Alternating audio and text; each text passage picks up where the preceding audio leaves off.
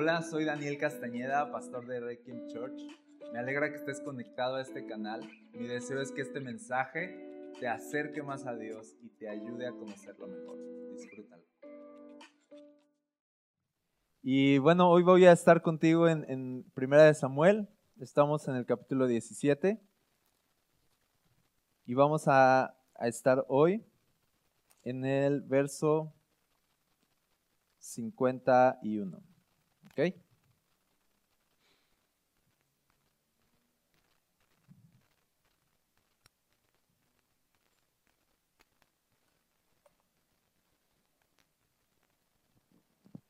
Dice la palabra de Dios.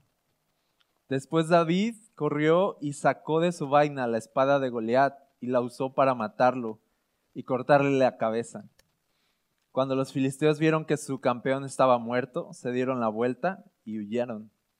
Así que los hombres de Israel y Judá dieron un gran grito de triunfo y corrieron tras los filisteos persiguiéndolos tan lejos como Gat y hasta las puertas de Ecrón.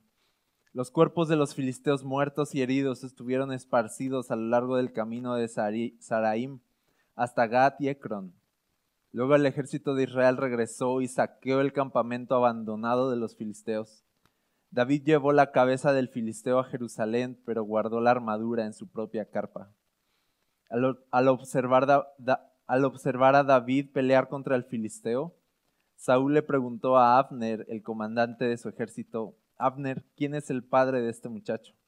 En realidad no lo sé, declaró Abner. Bueno, averigua quién es, le dijo el rey. Tan pronto como David regresó de matar a Goliat, Abner lo llevó ante Saúl con la cabeza del filisteo todavía en la mano. Dime quién es tu padre, muchacho, le dijo Saúl. Su nombre es Isaí y vivimos en Belén, contestó David. Y vamos a, quedarnos aquí Creo que, que la palabra de Dios hoy es especial. Creo que Dios quiere hablar a nuestras vidas y quiero pedirte que dispongas tu corazón a lo que Dios quiere hablarnos. De entrada, quiero rápidamente trasladarme al hecho de que esta gran victoria de David es un tipo de la victoria de Jesús. Sí, que, que en algún sentido podemos interpretar la vida de David y, la victoria de David como, como algo que nos enseña, que a lo mejor nos inspira a vencer a nuestros enemigos y a levantarnos contra los gigantes. Pero al final la historia de David también es un símbolo de Jesús, porque nadie podía haber derrotado al gigante, porque al final esa batalla era de uno contra uno, porque al final así como ninguna persona era suficientemente justa en el planeta para enfrentarse a la muerte, para enfrentarse a la, maldad. Solo Jesús era, era la única persona, campeón contra campeón. Solo Jesús podía pelear esa batalla, solo Jesús podía ganar esa guerra que tú y yo teníamos que pelear. Y ninguno de nosotros lo hizo. Ninguno de nosotros peleó.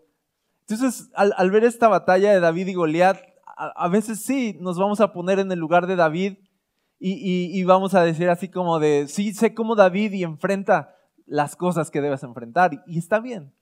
Pero hoy te traigo también otro, otra interpretación del mismo texto para decirte que tú no eres David, que Jesús es David, que, que Jesús peleó la batalla por ti, que Jesús venció al gigante, que Jesús venció esas cosas que nadie podía vencer, que Jesús le cortó la cabeza a la muerte, que Jesús venció a los poderes de la maldad para siempre y que ahora nosotros realmente no somos David, no somos Jesús, nosotros somos el ejército que, que primero tenía miedo, primero se escondía, no hizo nada absolutamente, pero al ver la cabeza de Goliat en la mano de David, el ejército salió disparado contra sus enemigos y empezaron a saquear y empezaron a ganar la victoria que, David ya había ganado previamente.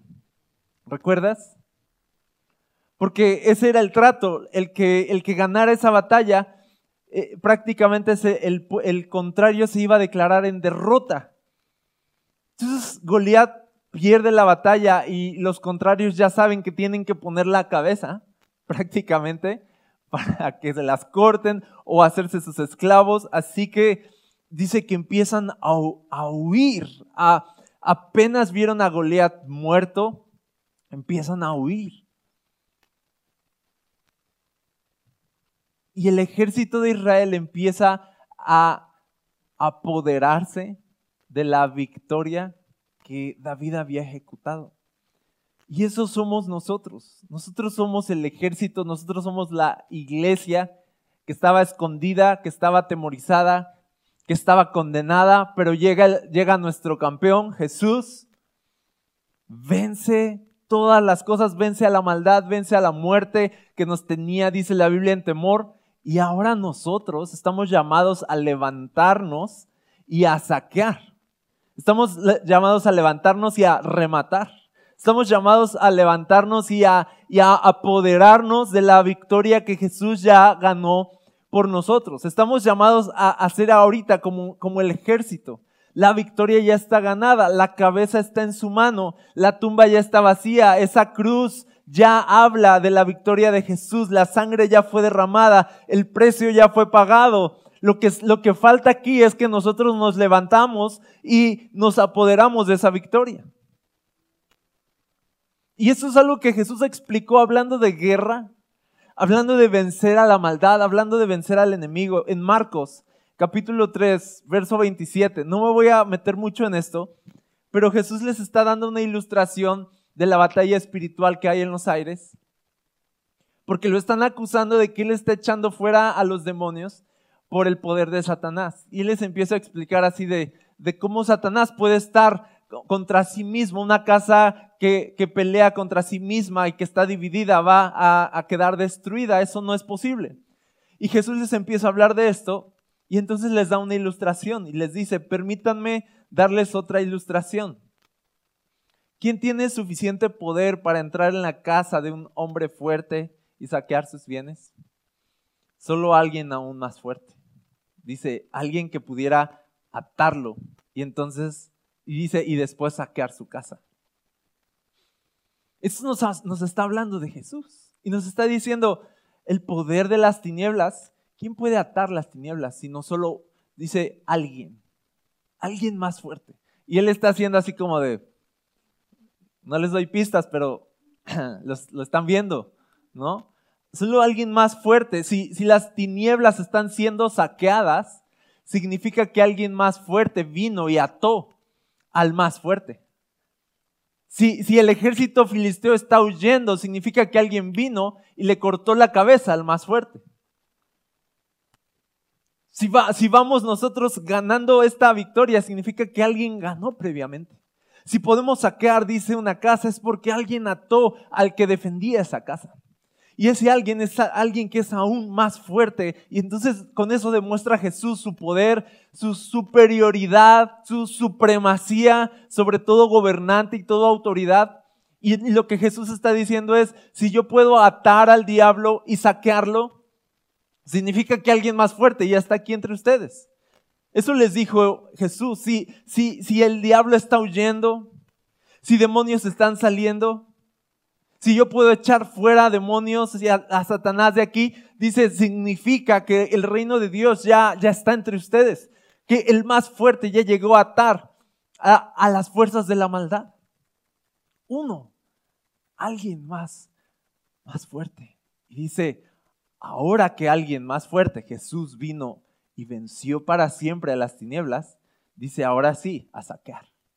Ahora sí, a saquear. Y tú ves aquí a Israel saqueando, dice el verso 53, luego el ejército de Israel regresó y saqueó el campamento abandonado de los filisteos.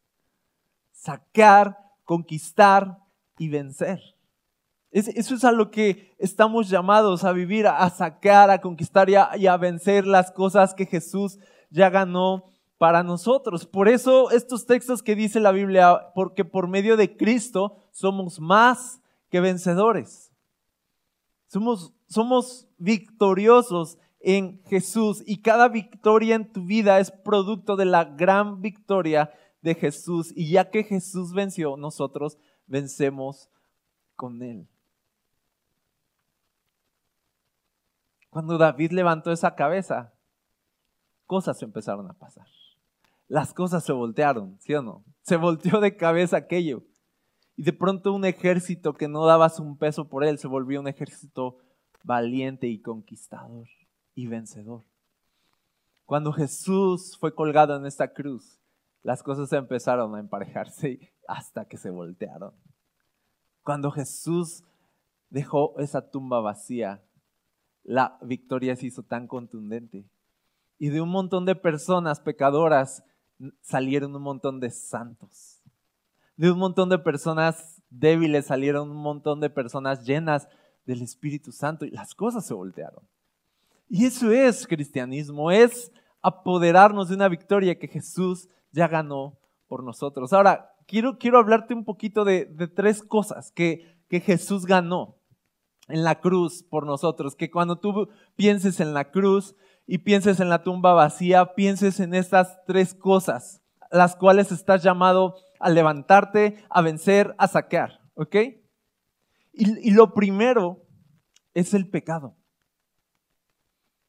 El pecado en tu vida, desde Génesis se ve que el pecado empieza a gobernar el corazón, por ejemplo, del hombre y la mujer, y después a gobernar el corazón de Caín, que llegó a asesinar a su hermano, y Dios le dice algo a Caín y le dice, si tú dejas que el pecado se apodere de ti, pues vas a tronar, pero si tú señoreas, le dice, tú puedes señorear sobre el pecado y vencer el pecado, pero Caín no encontró la fuerza para señorear sobre el pecado.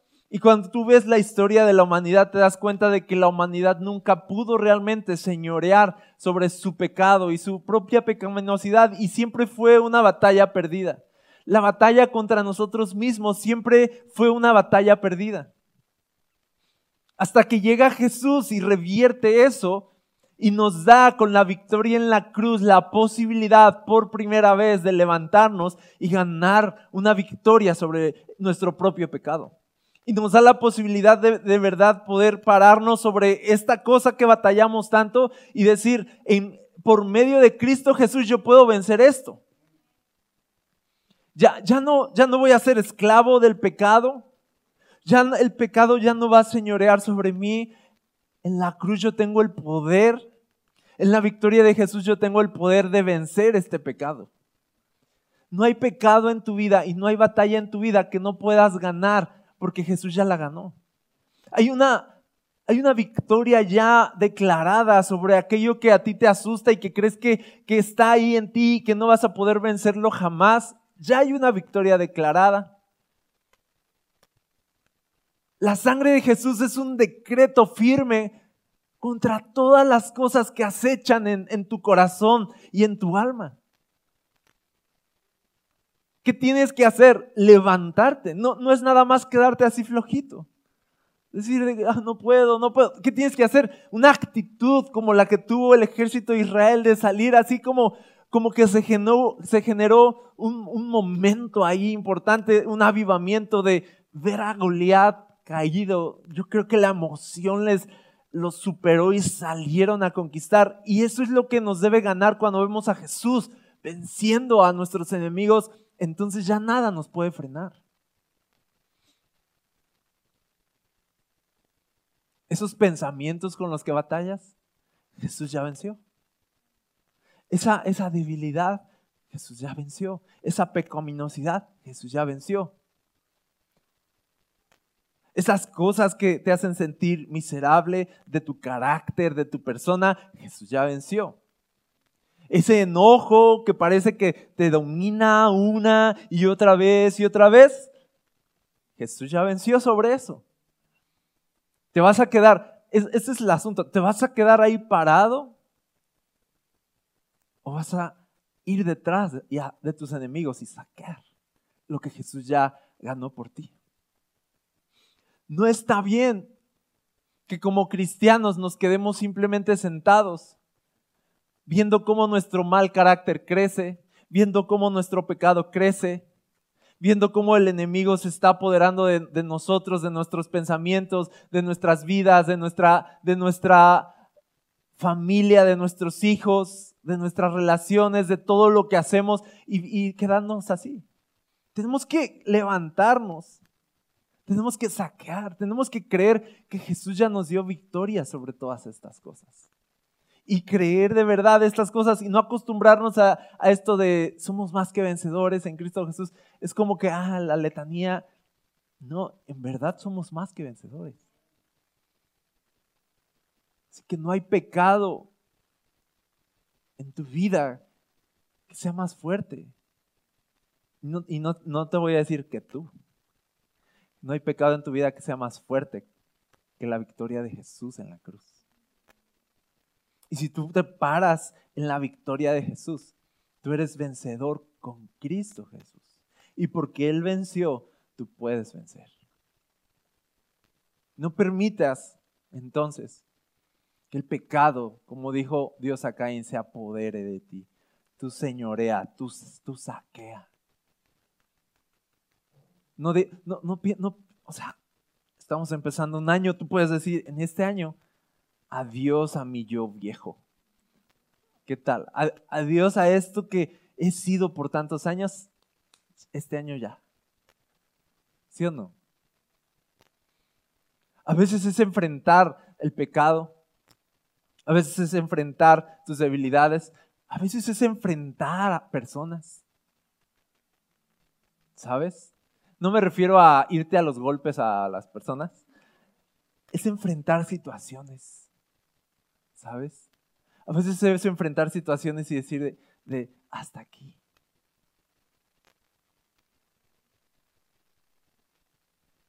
A veces es tomar decisiones y decir, ya no te voy a dejar entrar en mi vida y estropearme como lo has hecho. ¿Qué les parece eso? Ya no voy a dejar que me atormentes más. Ya, ya no voy a dejar que tus palabras, recuerdas a Goliat, ahí estaba burlándose, burlándose, es ponerle un hasta aquí. A veces también es enfrentar lo que hay a tu alrededor. Y decir, ya no voy a tener miedo. Me voy a parar en lo que Cristo Jesús ha ganado por mí. A veces es enfrentar aquello que te tiene detenido. A veces es enfrentar un hábito que te tiene detenido. Y que ahí está, y que ya te acomodaste en eso, pero sabes que no está bien. A veces es enfrentar también eso y decir, hasta aquí Cristo Jesús ganó una victoria por mí para que yo viviera una vida que no se parece en nada a esto que estoy viviendo.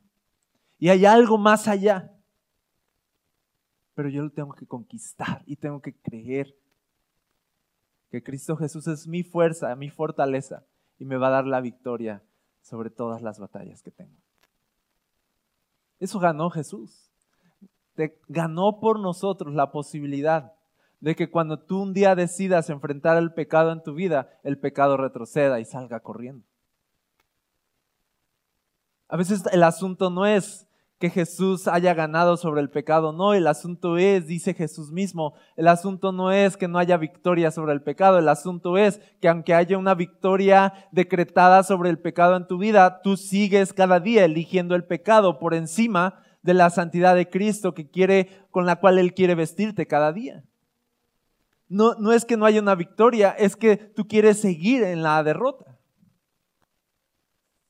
Dijo Jesús, no es, no es que hay una victoria, es que ustedes siguen amando más las tinieblas que la luz y, no dan ese paso a decir de, de, yo quiero la santidad de Jesús, yo quiero ser como Jesús, yo voy a parecerme a Jesús y dejar el pasado atrás y dejar el pecado atrás.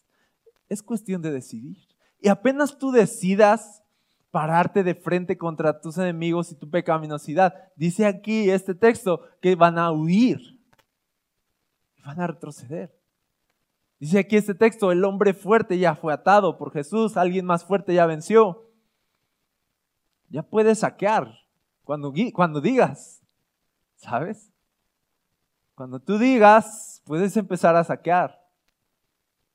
Ah, ¿Cuándo va a cambiar mi vida? Y no sé qué, ¿por qué no cambia mi vida? A veces Dios es así de cuando tú digas. Cuando tú digas. Ah, cuando Dios lo va a hacer, a veces es cuando tú lo vas a hacer. No todo es Dios, ¿sabes? Dios ya venció. ¿Cuándo vas a empezar tú a vencer lo que Dios ya venció por ti? Entonces Jesús ganó una victoria para que enfrentemos el pecado y el poder del pecado ya no tenga dominio sobre nosotros. Nunca antes en la historia, antes de la cruz de Jesús, nunca antes en la historia, el ser humano fue capaz de poder enfrentar su propio pecado y ganar. Nunca. Hasta que Jesús llegó. ¿Y cómo, cómo podemos vencer el pecado? Eso me lleva al segundo punto de algo que ganó Jesús. Ganó la victoria sobre el pecado en la cruz. Pero ¿sabes qué, qué más ganó Jesús con esta victoria? La posibilidad de que tú y yo fuéramos personas llenas del Espíritu Santo. Nos ganó esa, esa posibilidad. Al Jesús vencer y al nosotros tener fe en Jesús y vencer con Jesús, tenemos lo que Jesús tiene tenemos la santidad que Jesús tiene y al venir el Espíritu Santo sobre Jesús, dice la Biblia, y resucitarlo de entre los muertos, para que venciera, dice ese mismo Espíritu Santo es el que está obrando en ustedes. Y esto es algo maravilloso porque en realidad tenemos la gran ventaja de que todas las cosas a las cuales estamos llamados a hacer, se supone que las hagamos con la ayuda del Espíritu Santo. No vamos solos. Tenemos esa otra gran ventaja.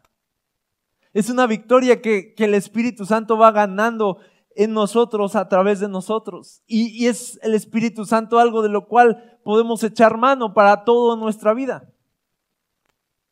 Es el gran regalo que Jesús prometió. Los, los dones del Espíritu Santo es el botín con el que dice la Biblia que Jesús saqueó a las tinieblas y entonces fue y repartió y dio dones a las personas. El, Espíritu Santo es, es la demostración de Jesús, de que Él dice, yo ya vencí, aquí tienen todo esto. Aquí tienen los dones, aquí tienen mi poder, aquí tienen mi presencia, aquí tienen la ayuda, aquí tienen al consolador, aquí tienen un abogado, aquí tienen todo. Imagínate todo eso, es, un super paquete, es el kit completo de guerra. Imagínense qué cosas no podemos hacer pensando que el pecado no, tiene poder sobre nosotros y que tenemos la ayuda del Espíritu Santo.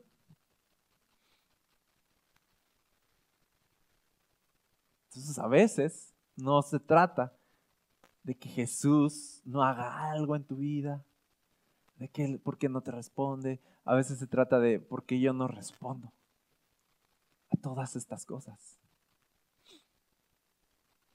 Y que tú puedas decir, ok, si Jesús está disponible así para mí, ok, yo voy a tomar eso.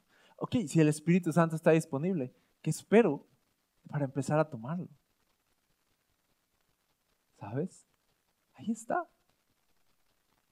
Jesús lo ganó. Y es para ti. Y dice la Biblia, hablando del Espíritu Santo, que Jesús lo derrama abundantemente sobre nosotros. Lo, derrama, lo, lo reparte, dice, sobre nosotros. Dice la Biblia que Él es un Padre bueno, que cuando sus hijos le piden el Espíritu Santo, Él se los va a dar, como cuando un hijo pide pan a su padre y dice, ni modo que le dé piedra. Dice, si ustedes piden el Espíritu Santo, el Padre se los va a dar, punto está disponible para nosotros. Entonces Jesús ganó para nosotros la batalla sobre el pecado. Jesús ganó la posibilidad de que vivamos como personas llenas del Espíritu Santo. Y eso me lleva al siguiente punto. Y eso está en Mateo capítulo 28, verso 18. Muchos conocen este pasaje. Jesús se acercó y dijo a sus discípulos, esto es después de resucitar y antes de ascender a los cielos. Ya Jesús venció. Imagínate que Jesús tiene aquí como David la cabeza de Goliat en su mano y dice, se me ha dado toda autoridad en el cielo y en la tierra. Y dice aquí un por lo tanto, por lo tanto, porque he vencido, porque tengo autoridad sobre todas las cosas en el cielo y en la tierra. Por cuanto he vencido, hay, hay, hay una consecuencia, hay un efecto ¿Cuál es el efecto de la victoria de Jesús? Este, ahora ustedes vayan y hagan discípulos de todas las naciones. Esto, esto me suena a vayan y saquen. Ahora vayan y conquisten todas las naciones en mi nombre. Ahora vayan y de alguna forma pongan una bandera en cada territorio.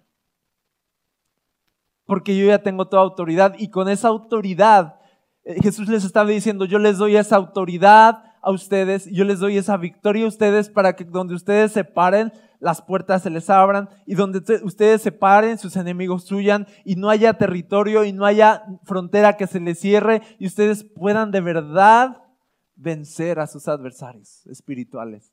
En mi nombre. ¿Y esto significa qué? Significa que la iglesia, por lo tanto, está llamada a vencer con Jesús en el hecho de qué? En el hecho de que ahora todas las personas que estaban cautivas por el diablo pueden ser salvadas por su sangre y nosotros estamos llamados a ir y liberar a esos cautivos haciendo discípulos, dice. Esa es la tarea de la iglesia. Vayan y hagan discípulos. Se los voy a decir de otra forma. Vayan y saquen a las naciones. Vayan y saquen al enemigo, ya lo até. Vayan y saquen al enemigo, aquí tengo su cabeza. Vayan y saquen al enemigo, yo ya tengo las llaves de la muerte.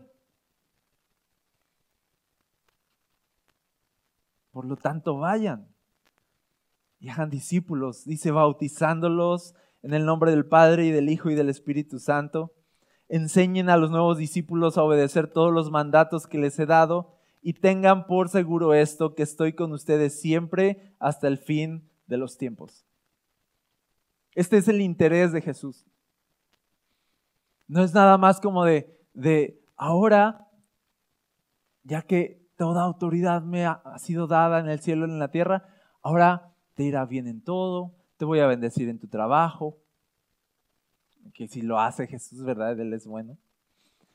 Pero y ahora te va a ir bien en todo y vas a tener una vida bien bonita, ¿sabes? Y ahora todo va a ser cómodo. No, ahora relájense porque miren, ya tengo a, Goliat aquí. No, no, es, no es esa la actitud a la que nos llama Jesús, es más como el ejército de Israel, ahora levántense a pelear. Ahora levántense y entreguen sus vidas. Ahora vayan y entren en esta misión de alcanzar el mundo. Cuando tú sigues a Jesús, muchos no lo saben, pero cuando tú sigues a Jesús, sigues a Jesús en la misión que Él tiene de alcanzar el mundo. No es de, para, no es el amuleto de la suerte, no es de, yo sigo a Jesús para que pues ya, ya me vaya bien, o, yo sigo a Jesús pues para, pues para que, no sé, para que no me hagan mal de ojo, para que no me hagan amarres. Yo sigo a Jesús para librarme de personas feas en mi vida o, para, para prosperidad, ¿sabes? No, yo sigo a Jesús en la misión que Él tiene de liberar a las personas, alcanzar el mundo, haciendo discípulos. Dice a todas las naciones. Dice, esa es la consecuencia que ustedes vayan y hagan discípulos, que ustedes vayan y sean la iglesia, que ustedes vayan y prediquen el Evangelio y enseñen el Evangelio. Es, es la iglesia saqueando, es la iglesia avanzando, es la iglesia demostrando que Jesús venció. Y cada persona que llega a creer en Jesús, esa es la demostración de que Jesús venció.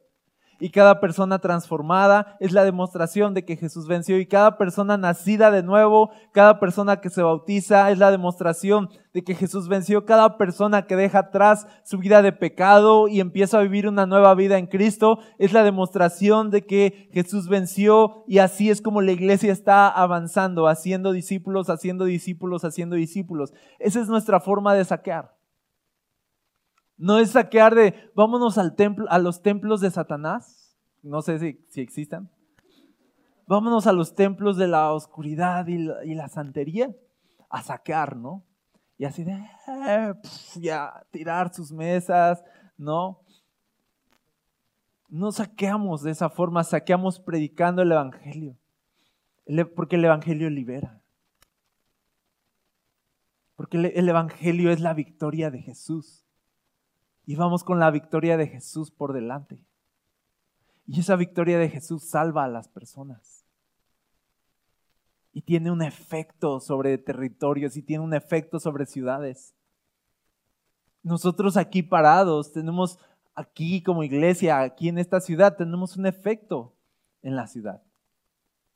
Cada iglesia en donde estén aquí plantadas tienen un efecto sobre su entorno. Estamos en la misión de sacar a nuestros adversarios, de declarar la victoria de Jesús, de alcanzar al mundo haciendo discípulos. Así que Jesús nos ganó la batalla sobre el pecado. Jesús en la cruz también nos dio la posibilidad de vivir con el poder del Espíritu Santo en todo lo que hacemos, pero también nos dio una misión. Nos da la posibilidad de ser la iglesia, de, de tú, o sea, yo, uno no era nada y de pronto estás aquí parado y tienes una misión eterna. ¿Sabes? Y de que tengamos la posibilidad de, somos la iglesia de Jesús llamados a vencer en su nombre. ¿Sabes lo que eso significa? Fíjate cómo lo dice Efesios 1, me, gusta mucho. Efesios 1:21 dice, ahora Cristo está muy por encima de todo. Su, victoria, ¿ok? Sean gobernantes o autoridades o poderes o dominios o cualquier otra cosa, no solo en este mundo, sino también en el mundo que vendrá. Fíjate, Dios ha puesto todo bajo la autoridad de Cristo, a quien hizo cabeza de todas las cosas, y aquí entramos nosotros, para beneficio de la iglesia. ¿Ok? Como Jesús venció, la iglesia se para contra los filisteos y los filisteos van cayendo y van cayendo y van huyendo y van huyendo y la iglesia va saqueando y va saqueando y va saqueando. ¿Por qué? Porque Cristo está por encima de todo. ¿Por qué? Porque el hombre fuerte cayó. ¿Por qué? Porque el gigante cayó. ¿Por qué? Porque la muerte fue vencida. Y por eso ya nada nos puede enfrentar. Esa es la iglesia, ¿sabes? Nada nos puede enfrentar porque Cristo Jesús nos dio la victoria sobre todo y Cristo Jesús es la autoridad de todo, está a la cabeza de todo para beneficio de la iglesia. Y dice el verso 23, y la iglesia es el cuerpo de Cristo. Él la completa y la llena y también es quien da plenitud a todas las cosas en todas partes con su presencia. Eso tenemos en Jesús, somos la iglesia. Por algo, Mateo 16, 18 dice Jesús, le dice a Pedro, yo también te digo, tú conoces este texto, que tú eres Pedro y sobre esta roca edificaré mi iglesia. Es de las primeras veces que se oye esta palabra, iglesia, para decir esto Jesús de la iglesia. Y las puertas del Hades no prevalecerán contra ella. Las puertas del mismo infierno no prevalecerán contra la iglesia.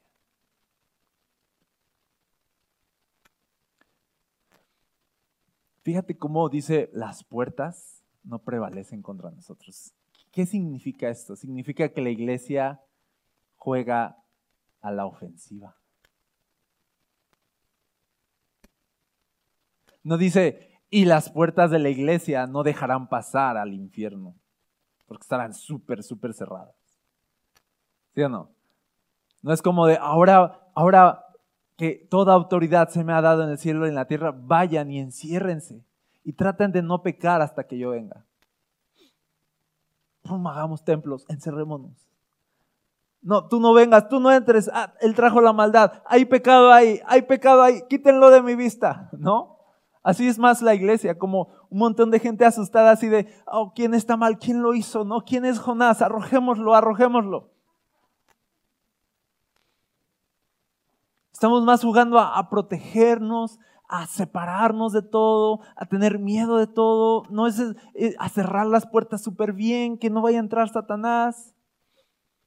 Pero la verdad es que la actitud a la que nos llamó Jesús es una actitud de, de vayan ustedes, salgan, vayan ahora a todas las naciones, vayan y prediquen, vayan y hagan discípulos, y cuando lleguen y las puertas estén bien cerradas, ni las puertas del mismo infierno van a poder contra, contra ustedes y contra su ofensiva, contra su ataque, contra mi victoria. contra la victoria que yo les doy. No vamos por ahí peleando nuestra batalla, vamos por ahí solamente dejando claro y contundente que Jesús ya venció. No estamos a ver si ganamos. No estamos de a ver qué pasa y, ah, Señor, danos. Estamos de, de simplemente saqueando. Saqueando. Hombre fuerte atado, saquea. Goliat derrotado, saquen. La muerte vencida, saquen. ¿Quién, te va, ¿Quién se va a oponer a ti? ¿El infierno? No. Vencido. La muerte, no, tengo miedo a morir. Vencido. Y si me matan, pues que te maten. Vencido. Por eso la gente cristiana de los primeros tiempos de buena gana entregaban sus vidas. Porque tenían claro que ese no era el fin. Y que la muerte, así como no se enseñoreó la muerte sobre Jesús, tampoco la muerte se enseñorearía de, ellos. Vencido. Por eso estamos llamados a ir a pelear a una batalla, cueste lo que cueste. Porque es una batalla que ya tenemos ganada. Tenemos una victoria segura en Jesús. Y quiero terminar con esto. Todo lo que Dios nos ha llamado a hacer como iglesia es desde la base de su victoria sobre la muerte. Esa es la base. Y cuando Dios dice, vayan y hagan discípulos, porque yo iba sí. Vayan y hagan discípulos, porque el Espíritu Santo está con ustedes. Y yo pensaba entonces, de verdad tengo como un ánimo, como algo en mi corazón para, para este año, como de sacar, ¿sabes? Como de decir, ah, ah, ah, ¿no? somos, somos la iglesia, ok, ok. Nosotros somos la iglesia. Vamos a, tomar todo aquello que, que es nuestro, entonces. Vamos a salir ya de nuestro escondite Vamos a dejar de tener miedo. Vamos a empezar a saquear. Pienso eso. Y pienso en todas las, a veces, imposibilidades que se siembran en nuestro corazón y limitaciones que se siembran en nuestro corazón y pensamos de, si pudiéramos hacer esto, alcanzaremos más personas, o, si tuviéramos la posibilidad de hacer esto otro, pues más personas se salvarían y a veces estamos solo justificando nuestra falta de acción y a veces estamos más como acomodados de, pues ya sí bonito, o sea, ya sí bonito, como ahorita estamos, está bonito, ¿sí o no está bonito? Está bonito, yo lo sé. Es bastante cómodo, pero peligroso. La comodidad siempre es peligrosa. Y a mí me encanta la iglesia y todo lo que ella representa, pero les digo honestamente, mi frustración, si quieren poner esa palabra, es de no ver a la iglesia como una fuente de salvación. ¿Sabes? Como de, ok, la pasamos bien, ok, pero ¿quién se está salvando? Y yo sé que se han salvado gentes, ¿ok? No digo de nadie se ha salvado. Pero yo digo, pero la cabeza de Goliat está en las manos de David. Yo creo que da para más. Pero Jesús tiene las llaves, ¿sabes? Dice la Biblia que le quitó las llaves a la muerte. Qué vergüenza, ¿no? Para la muerte. O sea, la agarró así. No, o sea, de... La saqueó.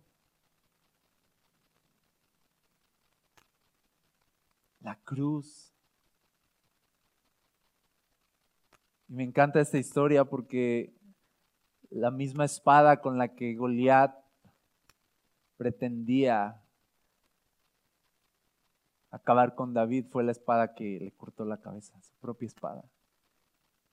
Y el enemigo pretendía acabar con Jesús, con la cruz, pero la cruz es su peor pesadilla hoy.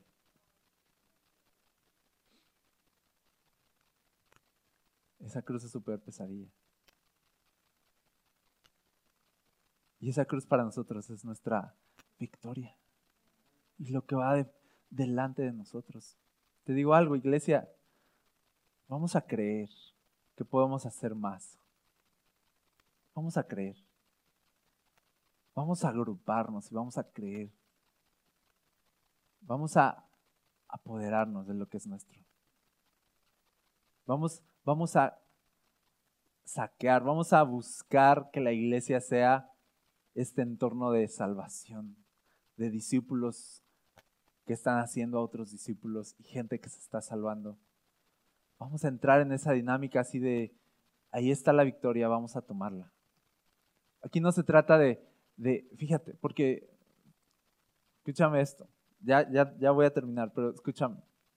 No se trata de, es que eh, no, no hemos crecido porque hay que, a veces se dicen, hay que atar a los poderes espirituales de aquí, de los alrededores. Aquí, por ejemplo, en la zona V está el espíritu de, de flojera de los jóvenes que no estudian, ¿no?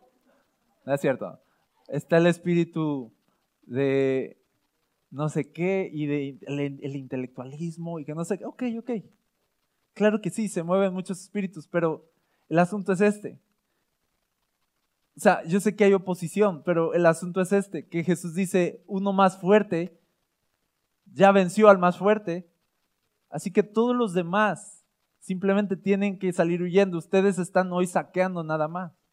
Entonces sí puede haber oposición, pero la oposición solo existe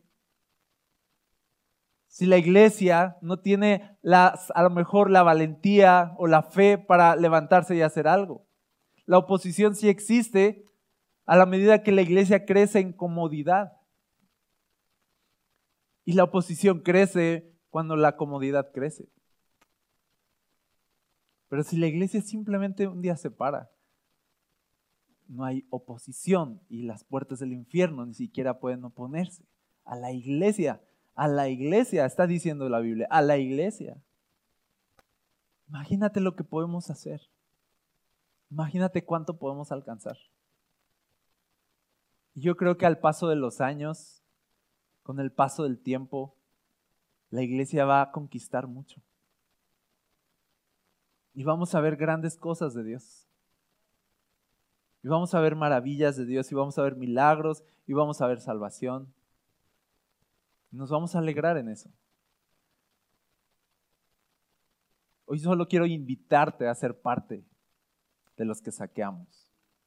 Quiero invitarte a eso. Quiero invitarte a unirte a un ejército. Quiero invitarte a, poder decir, hey, nos organizamos y saqueamos juntos. ¿No? Yo creo que Dios quiere hacer cosas grandes aquí. Yo creo que eh, comienza mucho con, con nuestro entorno, comienza mucho con cómo hacemos iglesia juntos. Comienza también con nuestra generosidad, decir yo creo en esto y yo voy a poner también para que aquí se pueda construir algo grande. ¿Qué tal eso? Comienza con nuestra fe así, de yo voy a ser parte de esto. Comienza con nuestra, nuestras manos, con nuestro servicio, un ser con contribuir, con estar presente. yo creo que si nos unimos y estamos juntos, la iglesia de verdad está llamada a saquear. Y vamos a ver cosas grandes como, como iglesia y, como requiem. ¿Qué les parece? ¿Sí lo creen? Pues a saquear. A saquear. Este año vamos a saquear. ¿Ok? Oramos. Señor, gracias porque somos tu iglesia y estamos llamados a vencer contigo. Porque no hay oposición suficiente ante la contundente victoria de la cruz. Y hoy nos levantamos, Señor, creyendo que tú tienes una victoria ganada que nosotros debemos de, de apoderarnos, de vivir en esa victoria.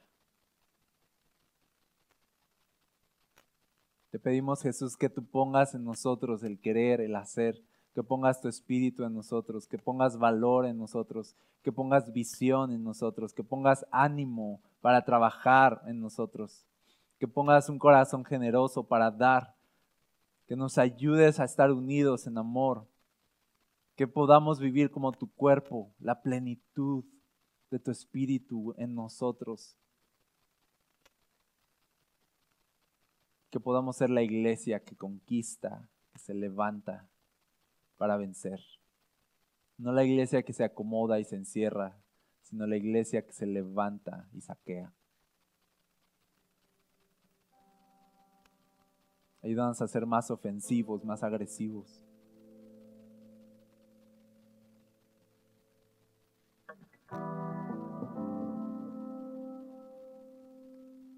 Que gente te necesita allá afuera, Señor.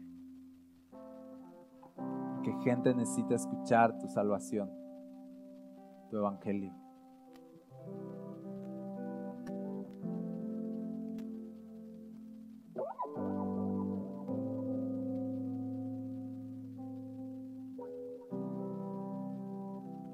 Ayúdanos a estar en movimiento, no estancados, Señor.